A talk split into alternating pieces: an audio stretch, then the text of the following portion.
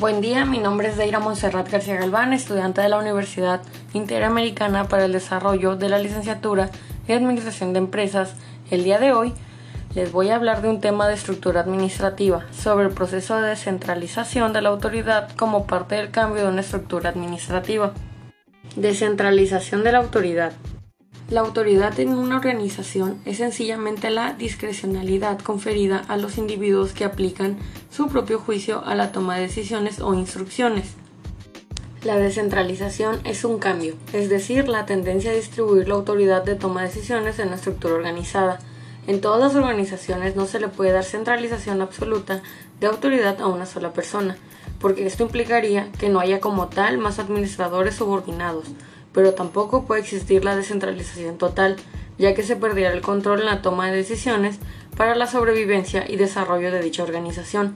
No hay que olvidar que la descentralización no guarda una relación jerárquica con la administración central. Una característica importante es el hecho de que la gerencia y los empleados que integran la organización gozan de una cierta autonomía y no están sujetos a los poderes de mando jerárquicos. Al momento de toma de decisiones, los empleados se sienten más motivados e incluidos debido a que ejecutan acciones con mayor rapidez por presentar una organización descentralizada, ya que asisten más personas en los cambios que van a ocurrir laboralmente. Un claro ejemplo de esto son las grandes empresas, ya que manejan la descentralización para que sus directivos de cada departamento puedan bajar la información de manera efectiva, debido a que hablando jerárquicamente, los altos mandos no cuentan con la información ni la capacidad para la toma de decisiones que abarca la consecución de objetivos. Como mencionábamos anteriormente de las grandes empresas, actualmente en la administración se enfocan en ser un tanto flexibles, presentando una descentralización principalmente en su staff, utilizando una organización funcional, la cual se compone de cierta forma que cada operario reporta a su jefe superior y éste le reporta a otro y así sucesivamente. Este proceso permite a niveles inferiores examinar de manera detallada sus acciones y esto aumenta de manera considerable la eficiencia no laboral. Si bien es cierto, como todo, este proceso tiene sus ventajas y desventajas, de las cuales, comenzando por las ventajas, hablaremos a continuación. Ventajas de la descentralización. Para quien ejecuta las acciones, esto puede aumentar la rapidez de la toma de decisiones. Existe mayor información sobre la situación de quien toma decisiones. Se mantiene una alta expectativa y motivación al uso de una organización fusional. Se proporciona más capacitación a administradores intermedios. Al tener ciertos puntos más controlados con la descentralización, se le puede prestar mucho más atención a otros puntos críticos tomándolos con más seriedad. Los ejecutores, al tener mayor capacitaciones, generan más iniciativas. Los niveles inferiores participan en toma de decisiones. Se amplía la posibilidad de optimizar el control.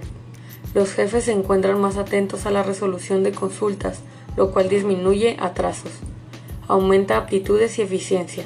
Se reducen gastos de coordinación debido a la autonomía que se genera en las áreas. Como podemos notar, la descentralización tiene demasiadas ventajas que pueden ser exportadas al máximo en una empresa, pero al igual tiene sus desventajas, las cuales son pueden ser fallas en comunicación por no realizar bien el traspaso de información, podría aumentar el costo el aumento de entrenar a los administradores y la última que podría afectar de manera un tanto más trágica podría ser el que no existiera una uniformidad ya que los procedimientos variarían por área al igual que sus políticas. La descentralización guarda estrecha relación con la delegación, ya que consiste en otorgar autoridad a los niveles más bajos. Dicho esto, existen herramientas que ayudan a realizar una descentralización de mejor manera, que incluye factores externos e internos entre los cuales se encuentran amenazas y oportunidades, relacionándolos con competitividad, proveedores y adquisición de materias primas. También cuenta con fortalezas y debilidades que se realizan con costos, desarrollo organizacional, tenencia y utilización de personal adecuado. Cambios en la organización como crecimiento, incremento de producción e incluso fusiones con otras organizaciones. Ahora les vamos a hablar sobre la descentralización como política organizacional.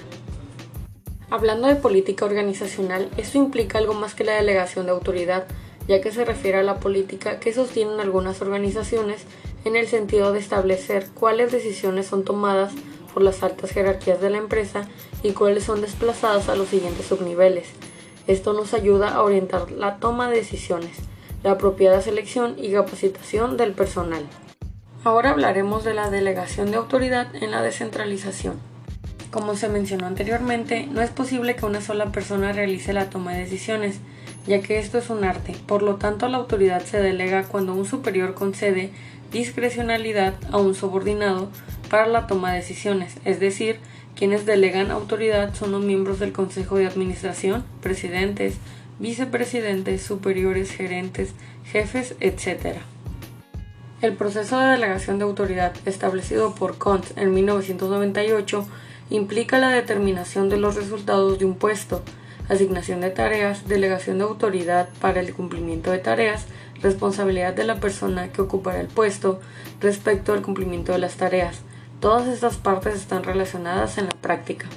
Como conclusión en este tema, como nos pudimos dar cuenta, la descentralización forma un punto importante dentro de una empresa, ya que abarca puntos críticos para poder atender necesidades que normalmente suelen estar descuidadas y que poniendo suficiente atención se podrían lograr sacar un potencial de manera impresionante, aumentando así su productividad e incluso aumentando aún más la lealtad de los empleados, que realizan las actividades para conseguir los objetivos. Y es que, como lo mencionamos anteriormente, este proceso incluye hasta los niveles más bajos para poder abarcar necesidades y productividad. Para más información puede consultar el libro de Organizaciones y Políticas Públicas, una mirada desde el noroeste de Gámez y Gastelu.